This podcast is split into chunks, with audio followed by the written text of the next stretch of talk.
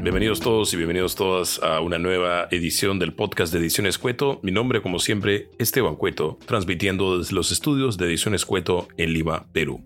Bien, arrancamos la segunda temporada de este podcast, donde entrevistamos a artistas de distintas disciplinas, preguntamos sobre su proceso, sobre sus proyectos, sobre qué opinan de no solamente del arte que ellos practican, sino de otros artes, qué recomendaciones tienen para para personas que recién inician en estas disciplinas y tratar de encontrar lugares comunes, ¿no? Entre las distintas expresiones artísticas que hay.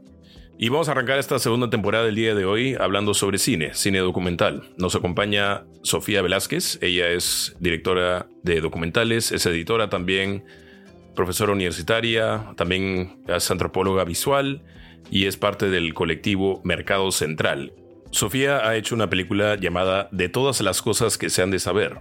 Es un documental que explora eh, Santiago de Chuco, que es la tierra de César Vallejo. César Vallejo, uno de los poetas, bueno, el poeta peruano más importante y uno de los poetas más importantes latinoamericanos de la historia.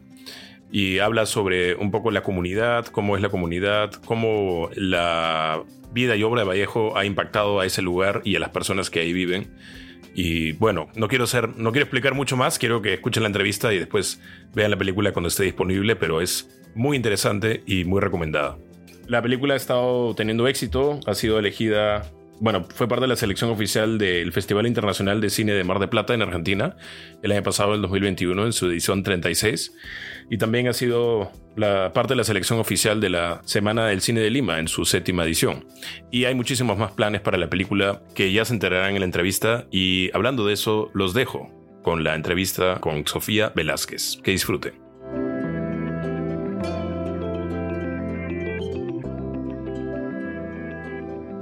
¿qué tal? Bienvenidos todos, bienvenidas todas a una nueva edición del podcast de Ediciones Cueto, el primer capítulo de la segunda temporada. Eh, empezando el año de buena manera, hablando de cine, hablando de documentales. Estamos hoy con Sofía Velázquez, ella es directora de, de Todas las Cosas que se han de saber, un proyecto que, bueno, eh, he tenido la oportunidad de, de, de ver, de analizar y que es muy interesante, pero antes de hablar de eso, quería darle la bienvenida a Sofía. Sofía, ¿cómo estás? Hola Esteban, ¿cómo estás? Gracias por la invitación, gracias por ver la peli y por este espacio para conversar. Por supuesto, claro que sí. Quisiera que me cuentes antes de hablar de la peli propiamente algo sobre ti, o sea, para la gente que no te conoce, eh, tú eres documentalista, profesora, eh, editora también, me parece. Em, ¿Me puedes contar un poco cómo nació tu interés por el cine en general? Ya. Bueno, sí, yo soy, eh, bueno, directora en general de, cine, ¿no? Mayoría de mis proyectos son, tiran hacia lo documental, hacia la no ficción, pero me interesa mucho que se proponga el documental también como, como cine en sí mismo, ¿no? Y no hacer esa, esa división. Eh, soy profesora también en la Universidad Católica. también, bueno, he hecho una maestría en antropología visual. Y bueno, también doy talleres. Eh, tengo un proyecto que acaba de terminar hace poco que se llama Desde Adentro, un taller eh, de realización y de creación en el Centro de eh, Reclusión de Menores Santa Margarita. Y también edito, soy editora efectivamente, también bueno, relacionado con el cine. De hecho, ahorita estoy editando la película de, de una cineasta amiga, Marianela Vega, y bueno, ¿cómo nació mi interés por el cine? En realidad a partir de lo no documental, ¿no? De, lo documental, perdón, de la, de la no ficción. Eh, creo que la primera vez que vi un documental fue Metal y Melancolía, en un mm. VHS que alguien, que alguien trajo de Francia, porque aquí, bueno, yo no la había visto, no, no sé si se había pasado, está en el colegio aún, y me pareció, bueno, hermoso, fascinante y todo, no sé si toda esa peli o han visto esa peli, deberían verla es, hermosa, pero y, bueno, por supuesto que me gustó, me emocioné, me pareció fascinante, pero, pero además me pareció muy interesante ver que se podía hacer ese tipo de cosas con, con lo real, ¿no? Con, con, más allá de ser fiel o no a la realidad, con el insumo de lo real, eso me pareció hermoso, ¿no? Con la gente común y corriente, digamos, alguien que estaba pensando en un entrenamiento de campo y tal, ¿no? Sí, yo eh, he visto esa película y quedé tan impresionado que yo creo que es de mis películas favoritas peruanas. O sea, cuando alguien me dice cuáles son tus películas favoritas peruanas, yo digo esa. Y dicen, oye, pero es documental, no vale. ¿Y cómo que no vale? Y hay toda una discusión, ¿no? pero este, es, increíble, es increíble. Este, oye. Es un película. No, dime, no, este, ¿puedes bajar un poquito el celular? Solo una nada. Está muy bien. Solo se te escucha bien, solo quiero un pelito del celular abajo, por favor. Si puedes. Hacia, o sea, hacia, hacia tilt, o sea, que no muestre hacia abajo, como que no muestre tanto techo, no tanto. Ah, o sea, al revés, al revés, ya. Ah, al revés, exacto. Un poquito más. Ahí está. Ahí. Sí. Ahí está. Ya. Ya, chévere. Ya, bacán. No, este. Sí, o sea, el, el tema del, del documental y, y, qué tan comparados se pueden hacer con, con películas de ficción es, es, todo un tema, ¿no? Pero tú también has tenido experiencia haciendo ficciones o te ha gustado más que nada siempre hacer documentales? No, pues casi siempre he hecho documental. Pero, por ejemplo, esta película de la que en un ratito vamos a hablar, es una, a mí me parece que es una mezcla, ¿no? Que no es solamente documental. Eh, yo feliz de, llamarlo documental porque me interesa reivindicar eh, eh, el género también, pero sí me parece importante entender que dentro de lo que entendemos por documental y por no ficción, se pueden hacer todos estos juegos narrativos en donde no importa qué es ficción, qué está ficcionado, qué está documentado, qué viene de lo real, qué viene de la fantasía y cómo todo eso puede conversar en un mundo. Eso es lo que me parece que es interesante. No, no claro. Este, y un poco, bueno, hay, hay varios, varios este, géneros que juegan un poco con eso, varios autores juegan un poco con eso, o sea, el falso documental también, o el documental en un espacio de ficción, o inclusive en la ficción también se hace con actores naturales y todo lo demás, ¿no? Este, pero, en fin, es un tema de conversación muy interesante. Estamos acá para hablar de, de todas las cosas que se han de saber, que es tu nuevo proyecto de largometraje documental. Eh, bueno, no quiero hablar mucho de la peli siendo solamente un espectador, pero la peli tiene mucho que ver con el poeta peruano César Vallejo, tiene mucho que ver con eh, el lugar donde nació, Santiago de Chuco, un pueblo en La Libertad, al norte del Perú. Eh, ¿Qué más nos puedes contar de la película para los que no la han visto? Sí, bueno, es una película que tiene como punto de partida eh, eh, eh, la, presencia de Vallejo como un fantasma, ¿no? Es como su presencia aureática, ¿no? Y lo que estamos contando en la película es todo lo que sucede debajo de ese aura, si quieres llamarlo de alguna manera, que ejerce, ¿no? De esa aura, de esa influencia que ejerce Vallejo sobre eh, Santiago de Chuco hoy, ¿no? que es el lugar efectivamente donde nació, hace eh, más de... 130 años, acabo de... Acabo de... Estaba haciendo la suma. Sí, cuando salió, ahí sale el comienzo, ¿no? 130 años. Es un montón. Sí. Y, y, claro, eh, entonces la película no se trata sobre Vallejo, no, no es una película biográfica, no, no, damos datos necesariamente sobre él, pero sí se trata sobre Vallejo porque se trata de cómo eh, su existencia ha influido de manera poética, de manera más histórica, de manera concreta, de manera económica, de manera más fantástica, de manera más surreal o más real, en toda esta gente eh, de Santiago de Chuco con la que grabamos, que, son, que, que, buenamente y con mucha amabilidad y con mucha comprensión nos reciben, a mí, al grupo de cineastas con el que llevo, nos reciben, nos acogen, nos hacen caso, nos siguen la corriente. Eso es bien importante, ¿no? Porque les, les proponemos un juego de casting en el teatro, ¿no? Vamos al teatro principal del pueblo y vamos invitando a las diferentes personas que vamos conociendo a conversar, ¿no? Ese es como el punto de partida. Claro, y este, en muchas de estas conversaciones sale justamente el tema de Vallejo. Y, lo que dijiste ahora se nota bastante, o sea, la influencia que ha tenido Vallejo sobre este lugar, porque es, y, habla también en la película de eso, ¿no? Es, es este, un poco lo único por lo que se le conoce a, esta, a este lugar. O sea, em, es como, o sea, la, una imagen de César Vallejo, hay una escena donde ves la municipalidad y está la foto de César Vallejo ahí arriba, ¿no? Entonces, este, y, escuchas también alguna gente expresando orgullo de eso, gente expresando frustración de eso también, de por qué somos lo único, o sea, lo único que es, somos más que solo César Vallejo, o sea, a mí me encanta César Vallejo, pero tenemos mucho más que ofrecer como, como pueblo y como, como gente, ¿no? Pero quisiera empezar desde un inicio y que me, que me, digas este, cómo nació el proyecto, o sea, cómo tuviste idea y todo. Ya, bueno, em, yo he crecido en una casa en donde la literatura ha sido algo muy presente en general.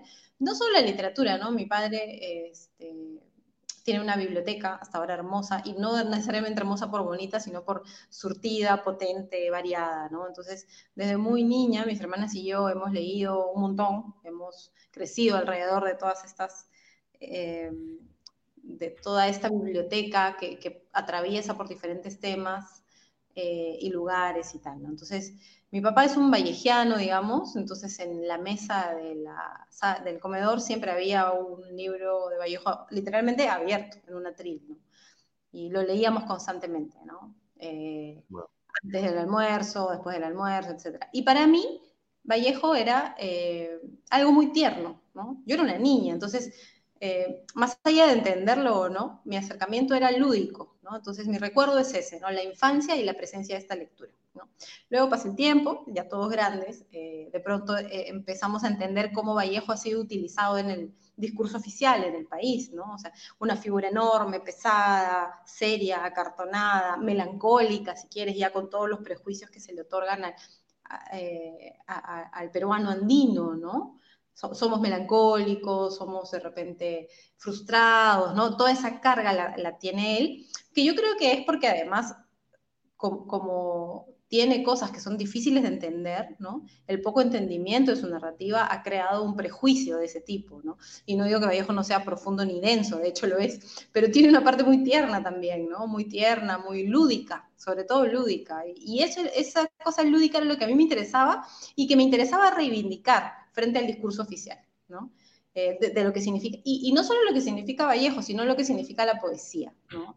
Eh, la poesía está tomada como, además de las, formas de, crear literatura, como la más difícil, como la más críptica, ¿no?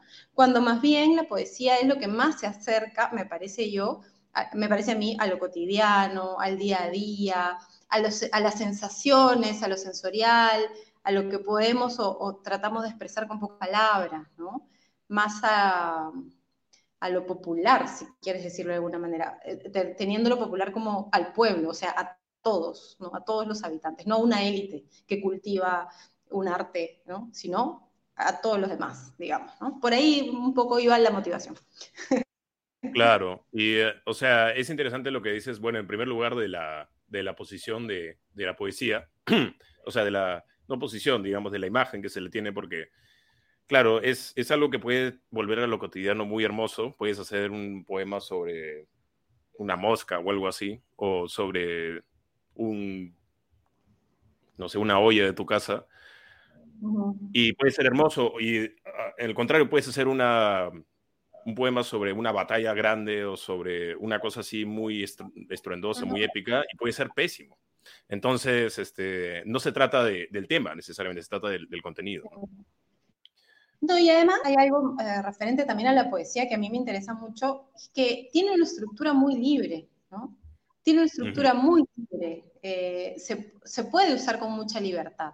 Y eso es lo que a mí me interesa también, ¿no? Si bien hay cánones, si bien hay corrientes, eso lo tengo clarísimo, ¿no? Si bien está muy bien estudiada las métricas, las formas, etcétera, también hay mucha libertad, ¿no? La poesía es un poco como subversiva, me parece a mí, de toda la literatura es como la corriente más subversiva, ¿no? Se puede hacer de todo.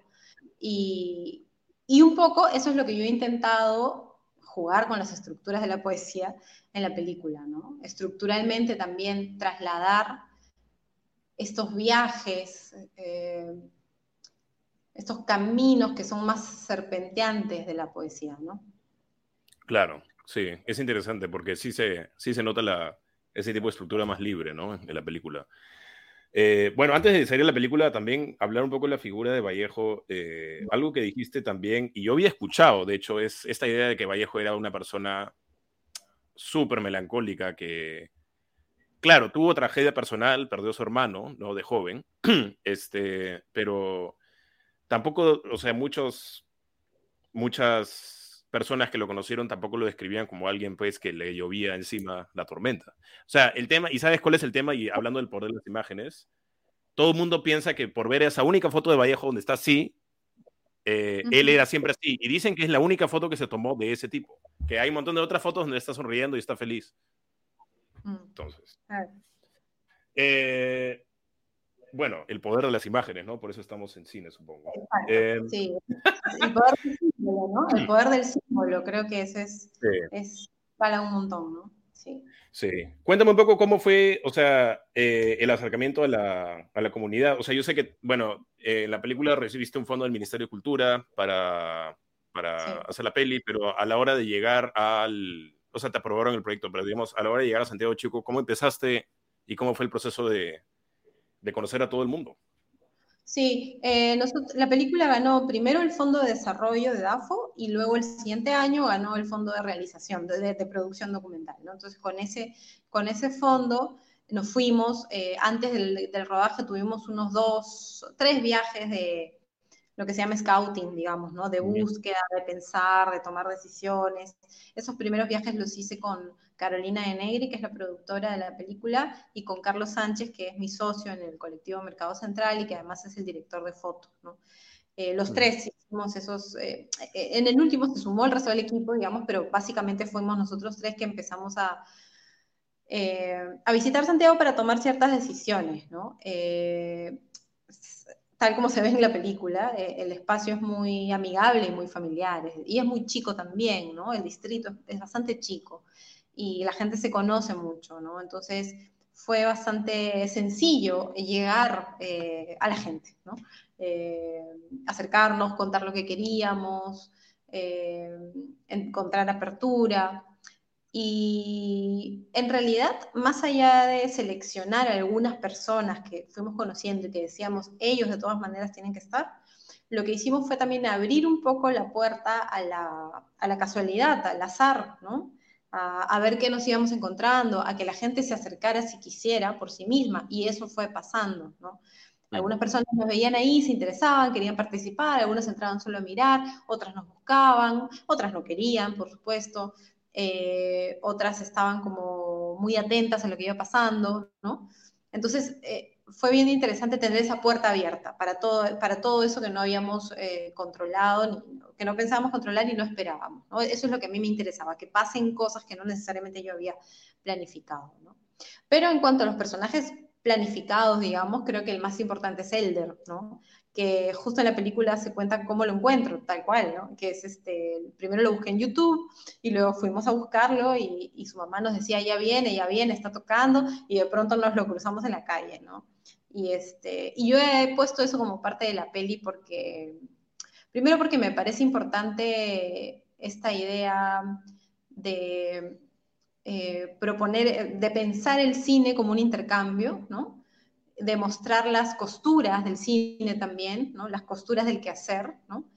Eh, y porque también creo que ese proceso de encontrarlo a él es un proceso muy poético, así fue un proceso muy poético y muy mágico. Fue en realidad producto del azar, ¿no? Y eso, eso también me parecía que conectaba un poco con, con el concepto. Sí, justo, perdón, esa era una de mis preguntas, porque claro, en la película habla, hay muchos personajes, pero él es el personaje central, él sale del comienzo al medio y del final. Y claro, lo encontré, eh, el reportaje, bueno, en un momento muestran un reportaje y pensé que era una noticia así trágica y era solamente él recitando de niño los versos, me parece muy lindo. Pero, eh, ¿por qué o cómo fue, eh, cómo tomaste así la decisión de decir, esta es la persona, este es el personaje central, él y su mamá, ¿no? Porque hablas bastante con la mamá, Em, ¿En qué momento te diste cuenta de que eso así iba a ser la película? No sé, que él iba a tomar tanto protagonismo. O sea, a él lo, habíamos eh, escogido como un protagonista principal desde el rodaje, ¿no? A su mamá también. O sea, hicimos todas esas cosas en su casa porque cuando lo conocimos y él nos contó la historia de la mochila, que es una historia que también sale en la película, ¿no? Que a partir de un encuentro, que, no lo vamos a detallar para que vean la película, con un encuentro más con un elemento él logró hacer ciertas cosas, eso a mí me pareció un recurso bien bacán y me pareció una narrativa que me pareció muy bonita, muy potente. Este, desde ahí yo dije, no, acá hay algo, acá hay algo. Pero en, realmente nunca estuve del todo segura y el peso, o sea, digamos, qué tanto estuvo en la peli, qué tanto está y qué tanto, en realidad se decidió en el montaje. Ahí fue cuando fue cobrando más importancia, cada vez más, ¿no? Eh, la mamá también cobró una importancia que, que, de repente ella no tenía tanto en la idea principal, ¿no? Ella estaba ahí, era la mamá, digamos que se intercambiaban algunas ideas con ella, pero no tenía el peso que tuvo finalmente. Y creo que eso lo fui encontrando mientras editaba, ¿no? Claro, claro. Este, no, es, es interesante también cómo tratas, porque digamos, bueno, una de las preguntas que tenía también era, eh, claro, eh, es interesante cómo abordas tú el tema de, él y de su madre, porque tú sales bastante de la película también. Y yo no he visto tus películas anteriores, pero quería que me cuentes un poco de eso, de cómo fue salir para ti. Eh, fue una experiencia chévere, no tan chévere, cómo lo decidiste, sentías que, porque a veces yo también he hecho documentales y a veces tienes que salir, o sea, o tienes que estar tu voz de alguna forma porque si no, no se va a entender o, o, no vas a poderlo explicar bien. Cuéntame un poco de eso, de cómo fue. Sí, no, eh, a, mí me, a mí me mm, parece importante vincularme de esa manera, ¿no? A mí me interesa ese cine que, que, digamos, evidencia o explora un poco las costuras, ¿no? Las formas de hacer y que evidencia los procesos de producción, que es lo que un poco pasa acá, ¿no? Eh, en ese tiempo además estaba muy pegada, por ejemplo, con pelis de Miguel Gómez, ¿no? Que tiene aquel querido mes, de agosto, por ejemplo, en donde él y el equipo de producción están todo el tiempo interactuando con la gente, ¿no? Estuve viendo también Nicolás Pereda, que un poco también hace él, no solamente manipula las cosas, sino que se mete en algún momento su voz, ¿no? A, dar indicaciones y tal. O Sofía Bogdanovich, que es esta canadiense, que también es bien, bien interesante a partir de cómo usa la palabra, ¿no? Eh, pero bueno, me interesa eso porque creo que evidenciar ese intercambio es un poco evidenciar en qué consiste este tipo de cine, ¿no? No es un cine en donde, digamos, yo le digo a un actor que recibe un sueldo, este, haz esto, ¿no? Es un cine en donde hay negociaciones, ¿no? Hay intercambios, eh, hay equilibrios, desequilibrios, hay un otro diferente a mí, ¿no? Yo soy una otra para ellos, ¿no? Eh, hay relaciones de poder, si quieres, hay jerarquías, hay intercambios de muchos tipos, ¿no? Eh, la, escena del cuy, por ejemplo, a mí me parece emblemática también por eso, ¿no? A mí me gusta mucho cuando, bueno, hay un momento en donde hay que atrapar un cuy y este, está, está Blanca, la directora de arte, la mamá de Elder, y yo un rato por atrás tratando de atrapar un cuy, ¿no? Que es además eh, algo muy familiar para ella, para la mamá de Elder, pero nosotros éramos incapaces de agarrar el cuy, entonces ahí hay como un juego que tiene que ver con, lo que nos hace diferentes y también con, los que con lo que nos hace iguales, ¿no? Eh, y me parecía, por un lado, justo también proponer esta, esta exposición nuestra, ¿no? O sea, ya que a ellos los estamos exponiendo, nosotros también nos exponemos, ¿no? Ya que estamos escuchando sus voces, que se escuchen mis voces también, que se escuchen mis dudas, ¿no? Mis, muy bien no saber por dónde ir o mis indicaciones más toscas. Eh, yo, de mis trabajos anteriores, no tengo... Eh, tengo apariciones sutiles, ¿no? Tengo algunos cortos en donde entra mi voz, o entre algunos textos que yo he escrito, ¿no? O hay uno que, se llama Altares en donde efectivamente todo el mundo pasa delante de la cámara y yo converso porque, porque el proceso de hacer la pregunta es importante, ¿no? Quizás aquí ya me mandé un poco más con todo, ¿no? Que decía, hay que hacerlo, hay que hacerlo y me parece importante aparecer por todo eso que te voy diciendo, ¿no? Porque además también hay una cuestión de torpeza que me gusta, ¿no? De, de mostrar el error, ¿no? Mostrar el error en el cine, eso me, eso me gusta mucho. Y creo que se muestra un poco esa torpeza, este error. ¿no? Eh, no, no me derroche, me gusta, me parece interesante aparecer, me parece gracioso, me parece mm, también justo, ¿no? Un poco exponerme, ¿no? También. Y, y es divertido, me parece divertido. Lo que tal vez no estaba planeado, que entró también en el montaje, fue mi voz en off, la voz en off que uso en algún momento, ¿no? Claro. Eh, Sí, lo, lo, bueno de los documentales es que tienen esta particularidad que no tiene la ficción, que es, eh, se hacen mientras los ves. O sea, literalmente es como ver una ficción es comer un plato y ver un documental es ver cómo se prepara y después, y, pero comerlo, pero a la vez, mientras lo comes, estás viendo un video de cómo se preparó, porque en los documentales pasa, ¿no? Eh, yo me acuerdo mucho del documental de Metallica, que es muy bueno, que se llama Some Kind of Monster, donde es un documental de, de, la banda de Metallica, pero cuando se estaban separando, yo ni siquiera soy tan fan de Metallica, pero es un muy buen documental, eh, se estaban peleando, se estaban separando, y en un momento los, el director y el equipo de, de, producción tiene que decir, tiene que un poco ser, un poco gestionar, ya este pata no se ve bien con este otro, pero tenemos que grabar esto, y los ves, ¿no? Ves todo eso grabado. Entonces es interesante cómo también ustedes salen, porque no solo sale tú, sale Carito, sale Willy Lizarbe que hace sonido, sale Luchito Cateriano, un saludo para Luchito Cateriano.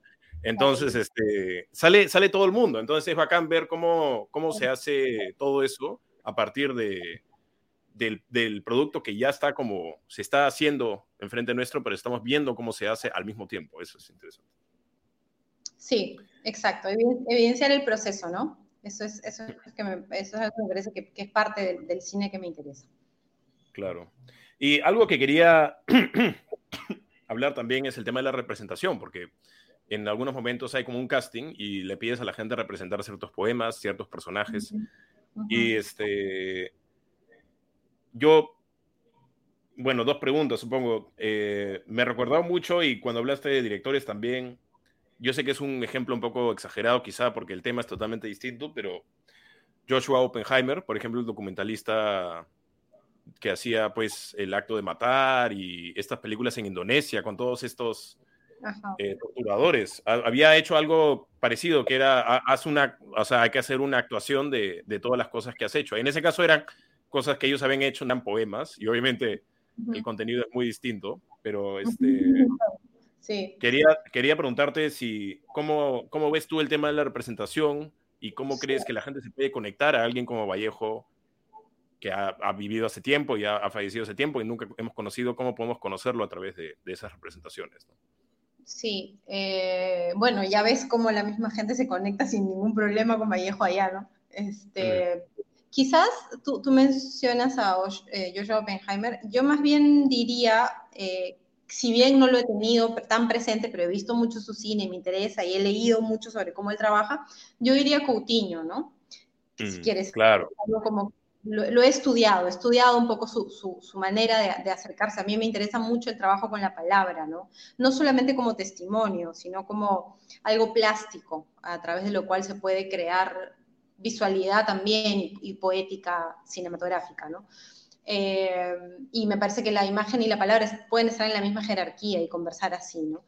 Eh, como si fuera un caligrama. Pero bueno, eh, yo creo que podría ser eh, Coutinho, digamos, la, la, influencia, si quieres, y he aprendido de él, de hecho, cómo, cómo, cómo dejar que las cosas pasen, porque no es que yo les haya dicho recita o haz de tal manera, y ese es el juego que me parece interesante. Yo creo que lo que hemos hecho es generar un espacio que ha permitido que la gente haga lo que quiere hacer y se represente como se quiere representar, ¿no?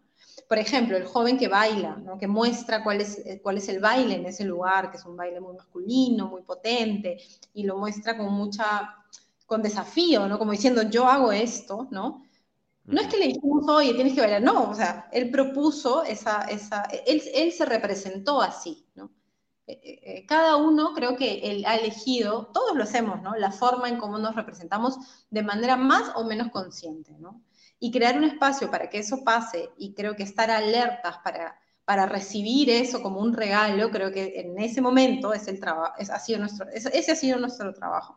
En esa parte, ¿no? Había un montón de trabajo de todos en, en muchas partes, pero en el momento de tener a la gente en el teatro y conversar y, y, y recibirla ha sido eso, ¿no? Abrirnos a que nos den esos Sí, como esos regalos de, de, lo que ellos son, ni siquiera lo que son, sino que lo que nos quieren mostrar, ¿no? Por eso a mí me parece bien interesante este juego, como que es como de, de espejos, ¿no? Toda la parte que está de alguna manera dirigida y armada ficcionalmente, ¿no? Eh, todo eso es real, pero está ficcionado, ¿no? Y todo lo que es supuestamente real, porque llegan con naturalidad a hacer las cosas, es una representación absoluta, ¿no? Eh, y bueno, eso, a mí me parece fascinante, ¿no? Solamente ese, cruce de, como, como que Alice cruzar el espejo, ¿no? Alice a través del espejo, ya, eso nomás ya me parece fascinante. Claro, no, y además es interesante que menciones eso de también una cosa, bueno, algo que quería preguntar, ya lo respondí un poco, era justamente sobre esas representaciones, ¿no? Y a veces eh, tú sales o alguien sale dirigiendo, ¿no? O sea, ya tú tocas saxofón mientras tu mamá cocina, tocas tres notas y, y después ella va a preguntarte si la beca. Eh, eso a veces depende mucho de, de, creo que también la confianza que hay, ¿no? Y mm. creo que eso revela bastante lo mucho que, lo, lo, bien que has podido acercarte a estas personas y la confianza que tienen ellos contigo, porque en un momento también la mamá te cuenta algo de la beca de Elder, que tampoco vamos a revelar, eh, pero digamos, esas cosas no son después de una reunión o dos, ¿no? Después de varias. Entonces, me parece muy interesante cómo lo manejaste. Y bueno, hablando del tema generacional también, o sea, en la película tenemos gente de todas las generaciones de... o sea, no quiero sonar así cliché, pero un personaje también es el pueblo, sí, ¿no? El Santiago de Chuco y todo eso. Eh, porque ves, por ejemplo, ves a los, dos niños en la... Hay una, bueno, yo no sabía esto hasta que tú me lo contaste, pero hay una réplica de la tumba de Vallejo de París, en Santiago de Chocó, y ves a dos niños ahí encima de la tumba recitando, ¿no? Al comienzo de la película. Eh, y después ves a un vendedor de, de golosinas también hablando de eso, ves a este bailarín, ves a Elder, que entonces ves a gente y bueno, después habla una señora que dice que sus padres conocían a, Santiago Campanero y eh, entonces es interesante ver cómo alguien como Vallejo, que ha tenido tanta influencia en este lugar, tiene influencia de distinta manera en distintas generaciones, porque los chicos lo aprenden en el colegio, lo recitan, pero como tú, tú, decías, ¿no?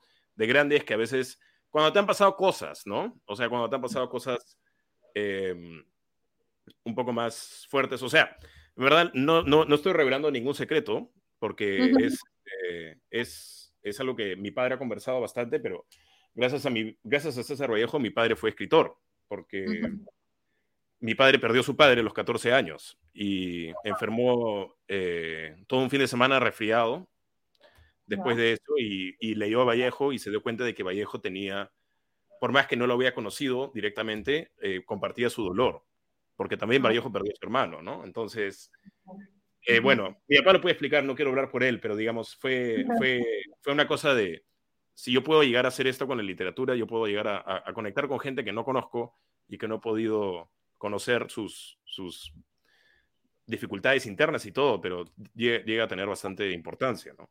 Entonces, perdón, dime, estoy hablando bastante. Entiendo, entiendo muy bien lo que dices y entiendo... Eh claro, y, este, y sí, ¿no? Este, hay, hay, una, hay un lado de la poesía de Vallejo que es tan, no sé si descarnada o que te toca en unos puntos muy concretos, que por supuesto, mientras más hayas vivido, no, no tanto por edad, sino por experiencia vital, ¿no? Creo que puedes conectar más, ¿no? Como la vez pasada que estaba conversando con mi papá y me hizo eh, releer unos, una, una, un poemario de Washington Delgado y, yo, y, me, y me emocionó tanto y me pareció tan potente dije, ¿por qué no he leído esto antes? Y él me dijo, sí lo has leído, lo hemos leído. Lo que pasa es que ahora, a la edad que tienes, ya estás conectando de otra manera. No eran las canciones de Artidoro, canciones de la muerte de Artidoro, que además, tiene mucho que ver con la muerte. Además, la muerte es un tema que a mí me interesa ahora muchísimo, ¿no? Tengo una pegada ahí con, con, con ese tipo de temas. Eh, que me interesa también trabajar en el cine y tal. Eh, y claro, mi conexión con eso ahora es muy distinta que cuando tenía, no sé, pues 14 años y leía sobre la muerte con Washington Delgado, sin haber tenido yo experiencias dolorosas, ¿no? Entonces, claro, lo que tú cuentas de tu padre tiene, tiene mucho sentido. Aquí lo interesante en Santiago de Chuco es que, claro, niñitos que ni siquiera entienden muy bien... Eh, o me atrevería a decir muy poco de, lo que se trata, ¿no? la parte emocional de, los versos, eh, los repiten, ¿no? Y a mí me gusta eso, porque alguien podría criticar y decir, claro, se lo saben de paporreta y es, una, es un discurso aprendido. Sí, es un discurso aprendido, se lo saben de paporreta, pero ahí hay un juego también, hay una cosa lúdica de, la repetición, del grito, de la voz, de lo que se va construyendo, de, de, lo que se va generando alrededor de eso, que a mí me parece potente, ¿no? Y que al, mostrarlo mi intención no ha sido criticar, no ha sido tampoco decir, ah, mira qué graciosos, no, para nada. Mi intención ha sido decir, mira qué ternura, mira qué, qué, profundidad de, qué tan profundo puede calar esta presencia poética de Vallejo, que, que, incluso unos niños que no entienden de qué va esto, están jugando y están jugando sobre la tumba y además están haciendo preguntas por la, sobre la muerte y uno está diciendo, no hay nadie acá, ¿no? Porque si hubiera, se hubiera asustado porque tiene miedo de los fantasmas y el otro le dice, no, no te preocupes, entonces hay que pisarla porque no hay nadie. Entonces hay, algún tipo de, entendimiento que va por otro lado, que va por, por el lado más emocional, si quieres, ¿no? Y eso me parece también bien interesante. Yo también estoy hablando mucho. No, no, no, está bien, no, o sea me llamó la atención el tema generacional, porque tenía como mucha, mucho peso, como dices, o sea, de, hemos leído a Vallejo en el colegio y, y, no nos habían pasado las cosas que nos han pasado ahora, pero igual, no sé, yo recuerdo haber disfrutado leer a Vallejo en el colegio y conocer estos versos y, y de por sí cuando eres niño, cuando eres niña, todo lo que pasa es tan significativo porque te llevas, te llevas eso durante toda tu vida, ¿no? Lo bueno y lo malo. Entonces, ¿de qué otra forma vamos a hacer que la imagen de Vallejo, la imagen de, su poesía, se continúe a través de, de, sabérselo a veces de paporreta? Yo también entiendo, o sea, estoy de acuerdo contigo en que no, no, me parece mal que mm. chicos que no entienden exactamente quizá a lo que va, se lo puedan saber y lo puedan quizá no sé, puedan conocer más de eso en el futuro si les interesa, ¿no? Porque lo tienen acá grabado. Eso me parece importante. Y más aún la gente mayor, ¿no? Em, de todas maneras. A ver, cuéntame un poco. Bueno, eh, hay una parte que, hablando, o sea, hemos hablado lo, lo, bonito y todo, pero había esta otra, y tampoco quiero hablar mucho de la película, pero había esta otra parte de gente que no está tan contenta con eso. O sea, porque vemos, por ejemplo, eh, un funcionario de la municipalidad diciendo que todas las calles iban a ser nombres de, de Vallejo, de poemarios, de colecciones, ¿no? Y es una parte bien bacán, bien chévere, no sé si se ha hecho, pero después tenemos a alguien que hizo como una obra de teatro o algo así, y decía como yo soy fan de César Vallejo, pero hay algo, y, es una frase, ¿no? Dice que el santiaguiño es mucho de jactarse de todo y no hacer nada. Entonces era como decir, acá soy de la tierra Vallejo, acá vino Vallejo, mis abuelos eran íntimos con Vallejo, qué sé yo, pero como que se queda ahí un poco. ¿Tú sentiste esa sensación también? hay este, no, además hay, eh, eh, la composición social en ese sentido es compleja también. Hay diferentes grupos culturales, ¿no? Que, eh, que no necesariamente se llevan bien entre ellos o, no, no sé.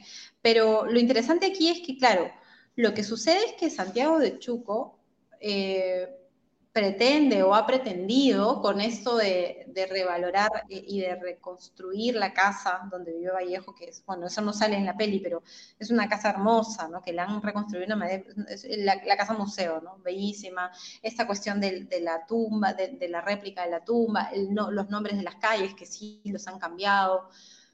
Eh, todo eso tiene el objetivo, ¿no? De mostrar a Santiago de Chuco como un destino eh, turístico también, ¿no? O sea, hay intereses económicos totalmente justos, ¿no? Porque, porque, porque también están intentando construir una identidad, ya la tienen, pero una identidad hacia afuera, ¿no? Eh, para generar intercambio, para generar turismo, para generar dinero, para generar, en fin, ¿no? Para generar actividad económica. Entonces, claro, Vallejo es el enorme símbolo, ¿no? También está de la Puente Uceda, pero el más grande es Vallejo. Entonces, eh, alrededor este, de, su símbolo, de su imagen, se tejen cosas, pues, ¿no? Entonces, ¿cómo se lo representa? ¿Quién se lo representa? ¿Quién está intitulado para, para, hablar por él, ¿no? ¿Quiénes son los guías de, la casa? ¿Quiénes se encargan de esta imagen? ¿Quiénes hacen? ¿Quiénes deshacen? ¿no? Entonces, eh, este, este dramaturgo que cuenta que, que ahí hay una tensión entre diferentes pobladores, es que, claro, eh, como en todo el Perú, ¿no? Hay una tensión entre la clase más, em, la élite, digamos, cultural de Santiago de Chuco con eh, la clase más popular, ¿no? Y entre esos dos bandos, digamos, se pelean la representación de, Vallejo, ¿no? Por un lado, el Vallejo es absolutamente este, hispano y por otro lado quieren jalarlo a una cultura mucho más local que tiene que ver eh, con el cuye, por ejemplo, que es el idioma que, yo, que, se hablaba ahí antes, eh, ¿no? No es el quechua, es el cuye que se habla en esa zona, que tiene que ver con prácticas mucho más locales, ¿no? Entonces, este, hay ahí una tensión. Pero para mí la tensión, o sea, todo esto que te he escrito, es la tensión que sucede, es como una representación de todo el Perú, a mí me parece, ¿no? Que, o sea, Sí, en muchos términos, ¿no? Estamos intentando construir algo, nos agarramos de algo, la comida, por ejemplo, ¿no? Este, cómo lo utilizamos, a dónde lo jalamos, cómo tratamos de, identificarnos con eso, qué tensiones hay alrededor. Me, me, parece que es un poco por ahí, ¿no? También. Sí, y bueno, a veces ojalá no perdamos seguidores por lo que voy a decir, pero a veces siento que tenemos muchísimo más que ofrecer que solo la comida. Y a veces cansa solamente que siempre se le conozca al Perú como el país de la comida. O sea, el Perú es el país de la creatividad. Es lo, más determinante que tenemos y lo más original que tenemos. Y la comida viene de esa creatividad. Pero ¿qué más viene de esa creatividad? La música, el arte, las civilizaciones, grandes civilizaciones que tuvimos acá antes de la llegada de los españoles, pero al final uno, o sea, a veces se queda en ese plan de turismo, marqueteo. O sea, yo, yo estoy seguro que Santiago Chuco tiene mucho más que ofrecer que solamente César Vallejo. O sea, está, para empezar era lindo por ahí. O sea... Es eh, hermoso. Pero es que también, ¿cómo compites con los alrededores? O sea, ¿cómo, ya, ¿cómo haces? Ya, bueno, no estamos saliendo del tema de la peli, pero ¿cómo haces para que, por ejemplo, un turista que va a Trujillo, ¿no? O sea, son cinco horas de Trujillo a Santiago Chuco decida irse a Santiago de Chuco. ¿Qué, hay ahí que no pueda encontrar de manera más cercana, digamos, ¿no? Entonces, claro, es bien interesante porque ahí eh, eh, eso es lo que los lleva a construir la identidad alrededor de, de Vallejo como símbolo. ¿no? Y de hecho, una vez al año hay unas visitas eh, de escritores, poetas, especialistas, especialistas ya conocedores de Vallejo, que hacen una peregrinación que está guiada y todo a Santiago de Chuco, una vez al año, ¿no? Eh, o sea, es, es, una visita muy especializada, muy especializada, y eso también es interesante, ¿no? Como turismo especializado, no sé.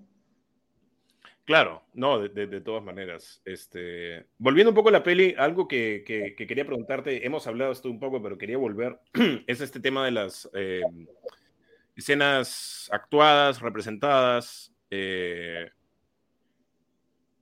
¿Tú cómo abordas ese tema sabiendo que la gente no puede, no, no, tiene experiencia actuando o que la gente no, no se siente cómoda actuando? Puede ser una entrevista, te contesto lo que quieras, pero decirme que haga esto, haga lo otro, ya me pongo nervioso, me pongo nerviosa. ¿Tú cómo abordaste ese tema? Sí, sí, sí. Sí, mira, eh, yo, eh, también ha sido para mí un aprendizaje, porque eso no, no, es algo, tiene mucha relación con lo que dices, ¿no? Con un poco generarlo como si fuera una conversación, ¿no? Pero efectivamente hay que dirigirlos y llevarlos hacia un lado, ¿no? Y yo tampoco tengo mucha experiencia en eso. Bueno, ahora siento que tengo un poco más con este proyecto y creo que el que viene, lo el, que quiero hacer luego, lo voy a llevar un poco más por ahí, ya con más, como, más confianza. Eh, primero decidí eh, que, no, que no me importaba si lo hacían, entre comillas, mal, ¿no? Y eso es lo que, lo que pasa, ¿no? O sea, no es que lo hagan mal, pero en términos de actuación se los ve a veces un poco acartonados o con las palabras, ¿no? Que, de repente de manera un poco más dura, ¿no? Eh, pero eso me parece que lo hace muy genuino, ¿no? Muy, muy genuino, ¿no?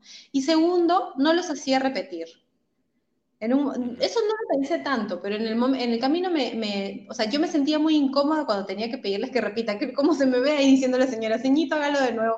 No, dije, no, no voy, a, no voy a repetir. Voy a hacer que sea una sola toma larga, que dure lo que dure y que en ese momento, o sea, yo confío en que, en que la, ¿cómo se dice? Eh, el paso del tiempo en ese momento, ¿no? Va a hacer que eh, la conversación fluya, ¿no? O sea, si empiezo conversando y estoy tensa, a los tres minutos estoy tensa, a los diez minutos ya no tanto, a los cuarenta ya estoy más relajada. Por decir algo, ¿ya? ¿No? Es un, equivalente. Y, voy a hacerlo así, y voy a llevarlo por ese lado, ¿no? Entonces, este, e, eso fue un poco una apuesta, ¿no? Fue una apuesta porque, claro, luego un montaje, este, lo que tuve que hacer fue, el, montaje no, no, no, estaba tan segura, porque decía, pucha, no sé si esto funciona, ¿no?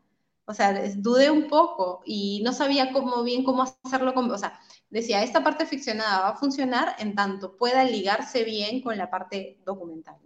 Y creo que la, el amalgama de todo eso es el teatro, ¿no? Con que las cosas eh, entren y salgan de ahí, eh, va a funcionar. Entonces, eso creo que fue, fue la clave, ¿no? Llevarlo por, de esa manera o pensarlo de esa manera, ¿no? Eh, pero sí, este juego de representación me gustó mucho, ¿no? Porque eran cosas reales, o sea, esa conversación que tienen la mamá y Elder sobre el sueño, sí la tuvieron, sí sucedió. Entonces era como decirles, ah, ¿recuerdan cómo fue? Háganla, ¿no?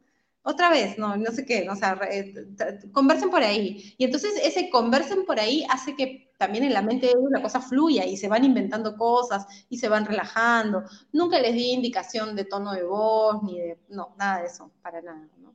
Era como un poco que, que vayan calentando. Claro, no, de todas maneras.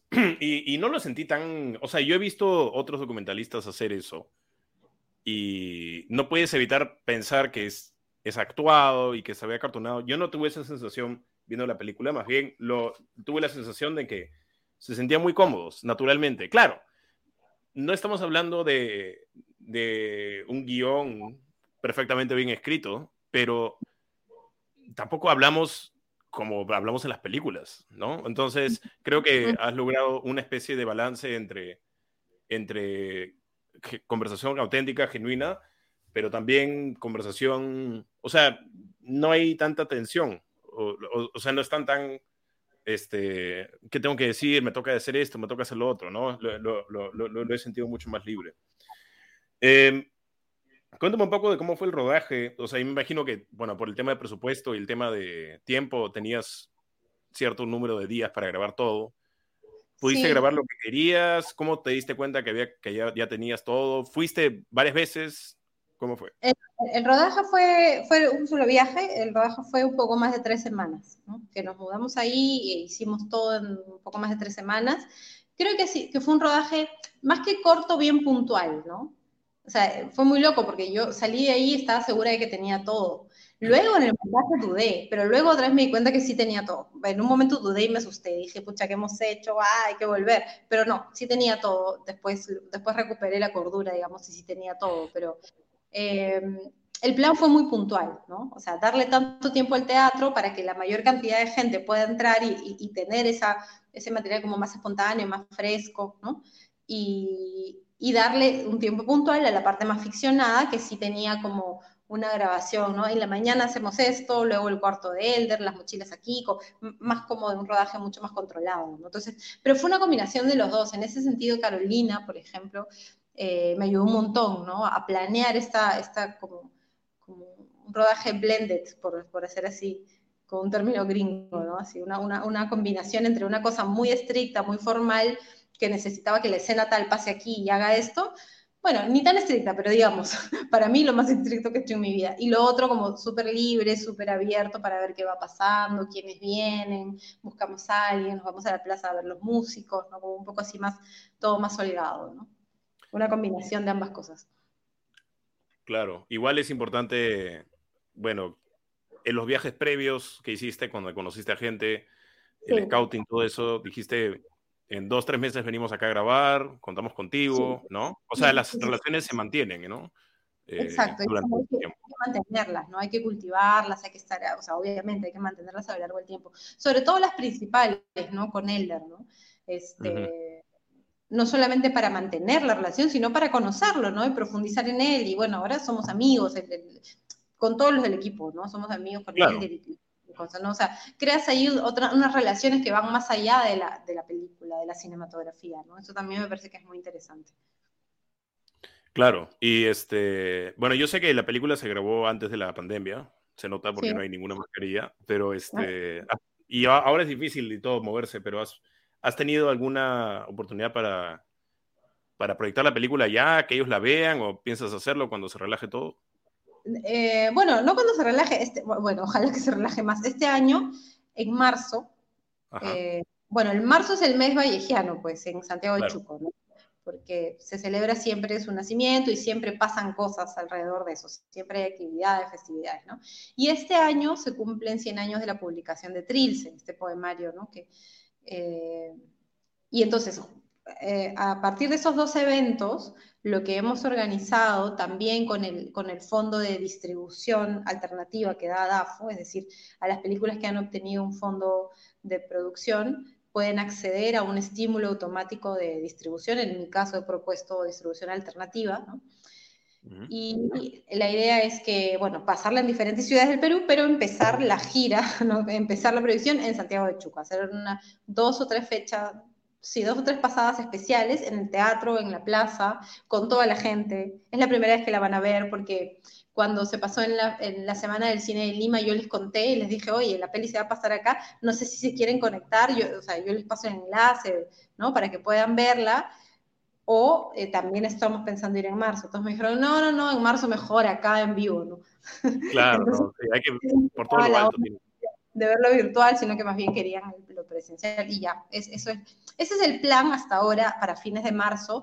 Estamos ahí encaminando para organizarlo. Eh, ojalá que salga, ¿no? Eh, para esa fecha, o sea, de salir va a salir, ojalá que salga para marzo, es lo que quiero decir, ¿no? Ah, no, claro, sería, sería, lo ideal. Y, sí, las cosas van a estar más tranquilas en marzo, yo creo. Pero este, el plan para el resto de nosotros, o sea, este, ¿cuándo podremos verla un público más mayor, digamos? Sí, mira, em, como te digo, hemos optado por una distribución alternativa, ¿no? Eh, porque no, bueno, ya sabemos cómo es un poco en este país distribuir de manera comercial una película como esta, no, no, no, llegaría a ningún lado, no tendría ninguna sala, no pasaría absolutamente nada. Pero sí hemos planeado hacer... Eh, algo así como funciones únicas, ¿no? En diferentes ciudades. Y en Lima vamos a tener funciones únicas, ¿no? Eh, fechas especiales para proyectarla, ¿no? varias fechas. Eh, y eso, ¿no? O sea, haremos, haremos la publicidad, haremos la invitación, haremos la prensa, digamos, para, para que esas fechas puedan llenarse, ¿no? Eh, me interesa que sean en diferentes puntos de Lima, que no sea solo, digamos, la Lima metropolitana, ¿no? O la Lima que solemos conocer como con puntos culturales, este, no sé, más céntricos, sino que también se pueda mover un poco por otros lados de Lima. Eh, pero sí, sí, la idea es que a partir de marzo y después del, estreno de Santiago se pueda ver en Lima, en Trujillo, en Arequipa, en Huaraz, por lo menos en esas cuatro ciudades, ¿no? De manera Claro. No, sería, sería genial. Este, avísanos, porque sería chévere verla de nuevo en, en persona. Avísame para ir de nuevo. Totalmente. Además, yo la he visto en pantalla grande, en, un cine, en un super cine en Mar del Plata. Uf, es, y, o sea, yo misma dije, pucha, me da pena que acá, es un poco frustrante que aquí no se pueda hacer eso con el cine independiente, ¿no? Eh, que no puedas, que las independientes no, no tengan esta, estas buenas condiciones de proyección, ¿no? Porque la verdad es que se ve linda y se escucha hermosa. Y no, las imágenes nomás me, me... De Carlos, de todo el equipo. Claro, no, es algo colectivo, pero sí, las imágenes me, me, dejaron muy impresionado, el sonido también. Este, y yo creo que, o sea, en el futuro van a haber, tienen que haber, porque es cuestión de tiempo, eh, cines independientes, salas de proyección únicas. Por ejemplo, el cinematógrafo de Barranco existió durante mucho tiempo, claro, no existe, pero cosas así. Hay gente que se organiza y hace algo en su, no, no, no, hay, o sea, eh, no, no, no, eh, no, no quiero que se me malentienda. Hay salas independientes y son. No, no, yo sé, yo sé. No, no, sí. Claro, son proyectos geniales, ¿no? Son proyectos geniales. O sea, lo que me refería era, claro, lo que pasa es que es carísimo, me imagino, tener una, ¿cómo se llama? Un proyector de DSP en, una, en un cineclub, no sé, ¿no? Claro. Este, sí, ahí hay una serie de, no sé, pues gastos, contradicciones. No, no, no, no, no, no era por eso, no, no te malentendí, solamente que también lo digo con mucha emoción porque creo que hay mucha gente que quiere eso. O sea, mm. en, hace un par de años, ¿no? Había toda esta, esta serie de películas, eh, Volver al Futuro, ese tipo de cosas que las estaban pasando de nuevo en cine y la, gente se, se, llenaba, ¿no? Y en otros países hay mucho de eso, ver películas antiguas y las cosas se llenan. O sea que, y no, no solo antiguas, sino nuevas, independientes, o sea, tener un poco de todo, ¿no? Entonces yo creo que de todas maneras eh, una película como esta se, se prestaría totalmente para primero verla en pantalla grande, que debe ser bravazo, porque en pantalla chica se veía bastante bien. Eh, y, yo creo que es una cuestión de tiempo que salgan más iniciativas con, con, más plata también, con mayor presupuesto, con mayor infraestructura. ¿no? Sí. Eh, cuéntanos un poco de tus... Bueno, antes de terminar, no, no quería pasar sin hablar de la edición, un poco, de esta película. Y, y, yo sé que en la edición en el documental pasa por varios... No hay un parámetro, no hay una guía, o sea, como hay tan seriamente en, el mundo de la ficción, pero me imagino que la película empezó siendo de alguna forma y empezó a tomar forma con el tiempo. No sé si nos puedes contar algo de la edición de los... Sí, sí, sí, este, claro, en, esta, en una película como esta, todo se, está construido en la edición, ¿no? O sea, se ha escrito, la película se ha escrito en el montaje, la he escrito yo, bueno, yo la he editado, la he escrito en el montaje, ha sido un proceso duro, doloroso, este, eh, emocionante, cuando lo, cuando lo logré, cuando encontré el enganche este que te digo de que, que, funcionara esta, esta, conjugación de ficción y documental, eh, emocionante, ¿no? desgastante también, porque efectivamente los caminos son infinitos, ¿no? el jardín de los caminos que se bifurcan, como, como bien dice Borges, para mí ese es el, la metáfora perfecta. Y, y, todos son válidos, lo más loco es que todos son válidos el camino que uno crea es válido, ¿no? Entonces, hay una parte del proceso absolutamente racional, pero hay otra parte también que creo que es simplemente sensorial o emocional, ¿no? Como dejarte llevar por lo que, eh, por lo que, digamos, más intuitivamente sientes que debe ir detrás de esa imagen, ¿no? Que viene acá, que viene luego, ¿no? Y creo que es una combinación de ambas, ¿no? no, sí. Eh, Sí. ¿Cuánto tiempo te tomó editar la película? Bueno, un montón de años. Lo que pasa es que, claro, llegó la pandemia, por si acaso, o sea, con la, con la pandemia y con las limitaciones este, emocionales y duras de un tiempo pandémico, la terminé de editar en la pandemia, ¿no? O sea, se puede decir que, o sea, grabamos a fines del en diciembre del 2018, entonces eh, digamos que mis, marzo del 2019 estaba yo arreglando el material, ya como, ordenándolo como para empezar a montar, pero el 2019 lo que estaba haciendo fue medio torpe, no estaba funcionando, y el 2020, digamos que todo el año, ¿no? con un poquito más del 2021, ahí fue donde que lo edité. ¿no? ¿Y cómo fue editar tu propia película? Lo has hecho antes, ¿no? Pero digamos, eh, puedes desentenderte un poco del labor de directora y empezar a pensar como editor? Mira, no, no sé si me desentendía del labor de editora. Creo que siempre he estado como editora, editora, editora, directora. Creo que nunca me he desentendido de ser eh, directora. No sé si para bien o para mal, ¿no? Eh, o sea, me refiero a otros ojos, ¿no? Claro. No, claro, claro, por eso mismo lo digo, o sea, no sé si tuve otros ojos, ¿no? O sea, creo que mm. siempre han sido los míos, ¿no? Y por eso te digo, no sé si para bien o para mal. Difícil tomar distancia, obviamente lo que hacía era pimponear de vez en cuando eh, los avances con, gente cercana, con gente querida, con gente que podía, que, respetaba sus opiniones, ¿no? Para, para que me den como retroalimentación, eso fue fundamental, ¿no? Pero sí, siempre he sido creo que directora editora mientras la hacía. Qué chévere, qué bacán. Claro, es bueno, para bien para mal, ¿no? De hecho, necesitas ah. otros ojos, pero lo bueno es que tú la tienes clara y si la tienes clara, nada más importa, ¿no?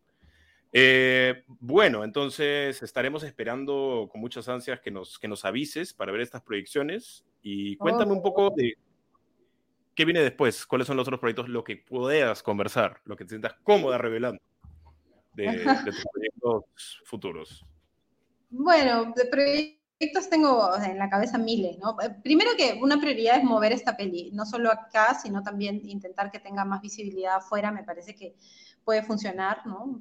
Que se vean otros festivales, ¿no? Estuvo en el, en el Festival de Cine de Mar del Plata y tuvo muy buena acogida y le fue muy bien, tuvo una mención especial, entonces sí me parece que puede moverse en otras geografías, ¿no? Y creo que eso va a ser interesante, porque me interesa eso, que más gente la vea acá y afuera, ¿no?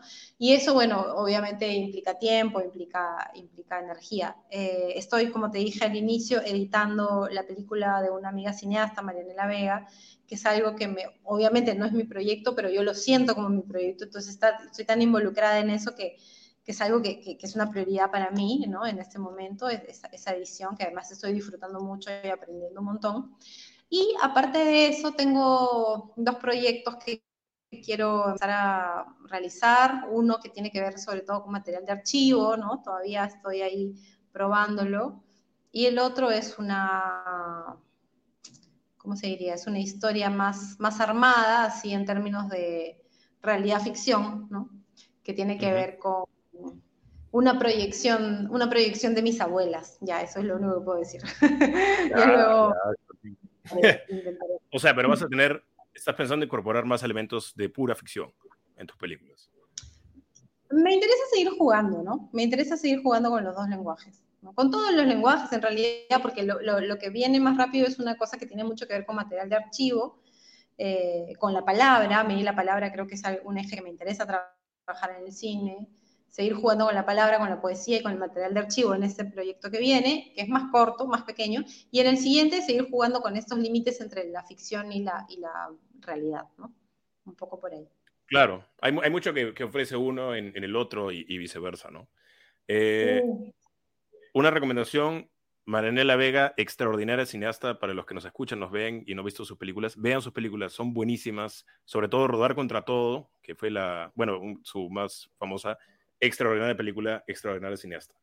Em, la última pregunta que tengo para ti, Sofía, es, y este, este programa siempre termina, como somos una institución educativa, queremos que la gente aprenda y hemos aprendido bastante, pero queremos que nos dejes con un consejo para gente que recién está empezando en el mundo del documental, algo que quizá no, no siempre se escucha, ¿no? Todo el mundo dice, bueno, deberías hacer esto, hacer lo otro, pero lo, hemos escuchado mil veces. No sé si tú puedes ofrecer algo eh, de consejo para alguien que recién está empezando haciendo documentales y no sabe muy bien cómo empezar. Mm, yo creo que no soy muy buena dando consejos. Tal vez el consejo que puedo dar es, que yo confío mucho en la prueba de error, ¿no? Entonces, lo que yo diría es que si alguien quiere hacer algo que tiene que ver con el cine o con el arte, bueno, que lo haga, ¿no? Que lo haga y que luego se va viendo por dónde se va dirigiendo y, en qué se puede ir convirtiendo, ¿no? Pero que lo haga, o sea, que no deje de hacer, ¿no? Que no se quede en la cabeza, ¿no? Sobre todo eh, bueno, en general, solemos dejar mucho en la cabeza y ahora pienso, he, pensado, se me ha cruzado rápidamente por la mente las mujeres, ¿no?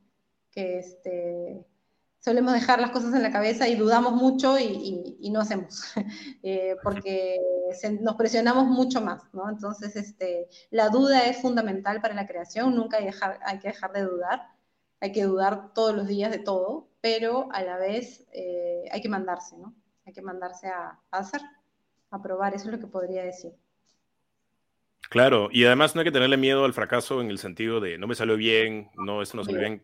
Hay que tener, habría que tenerle miedo a, no fracasar, habría que tenerle miedo a que todo te salga bien o que hagas una cosa y no la revises y la publiques o no. Hay, hay mucho aprendizaje ahí. Y lo otro también que tiene que ver con eso que dices es poder reírse un poco de uno mismo, ¿no? No tomarse tan en serio que creo que es algo que yo he hecho en esta película, si es que hay algo que he hecho de lo que estoy segura en esta película, es eso, ¿no? Poder también reírme un poco de mí, ¿no? De mi torpeza, de mi no saber. Creo que eso también es bien importante para crear, ¿no? Claro, claro que sí. Bueno, eh, te agradezco el tiempo, Sofía, la atención, muy, muy interesante la película y ya más gente la verá pronto de todas las cosas que se han de saber. Y nada, te agradecemos el tiempo. Muchas gracias. No, gracias a ti. Y de todas maneras, les aviso cuando esté por estrenarse para que me ayuden pasando la voz. Sí, rápidamente quisiéramos que nos cuentes cómo te, cómo ubicamos, hay redes sociales de la película, algo así, ¿va a haber? Va a haber, va a haber, obviamente, en Facebook eh, está la página de Mercado Central, que es el colectivo que yo, al que yo pertenezco. Desde ahí hemos estado moviendo los primeros pasos que ha tenido la peli, que ha sido en, la, la, Semana del Cine de Lima, la séptima Semana del Cine de Lima, eh, donde ganó el premio especial del jurado, y el, estreno en Mar del Plata, en donde ganó esta mención especial. ¿no? Eso, es en el Facebook, Mercado Central, y en eh, Instagram pueden seguirme a mí para ver más noticias, Sofía Velázquez N, o eh, pronto habrá también un, un Instagram de la peli. Ni bien sepa cómo manejar dos Instagrams a la vez, lo abro. buena voz, buena voz. Bueno, estaremos ahí pendientes y siguiendo las noticias. Y nada, gracias Sofía. Muchas gracias. Sí, es un abrazote, Esteban. Mil gracias.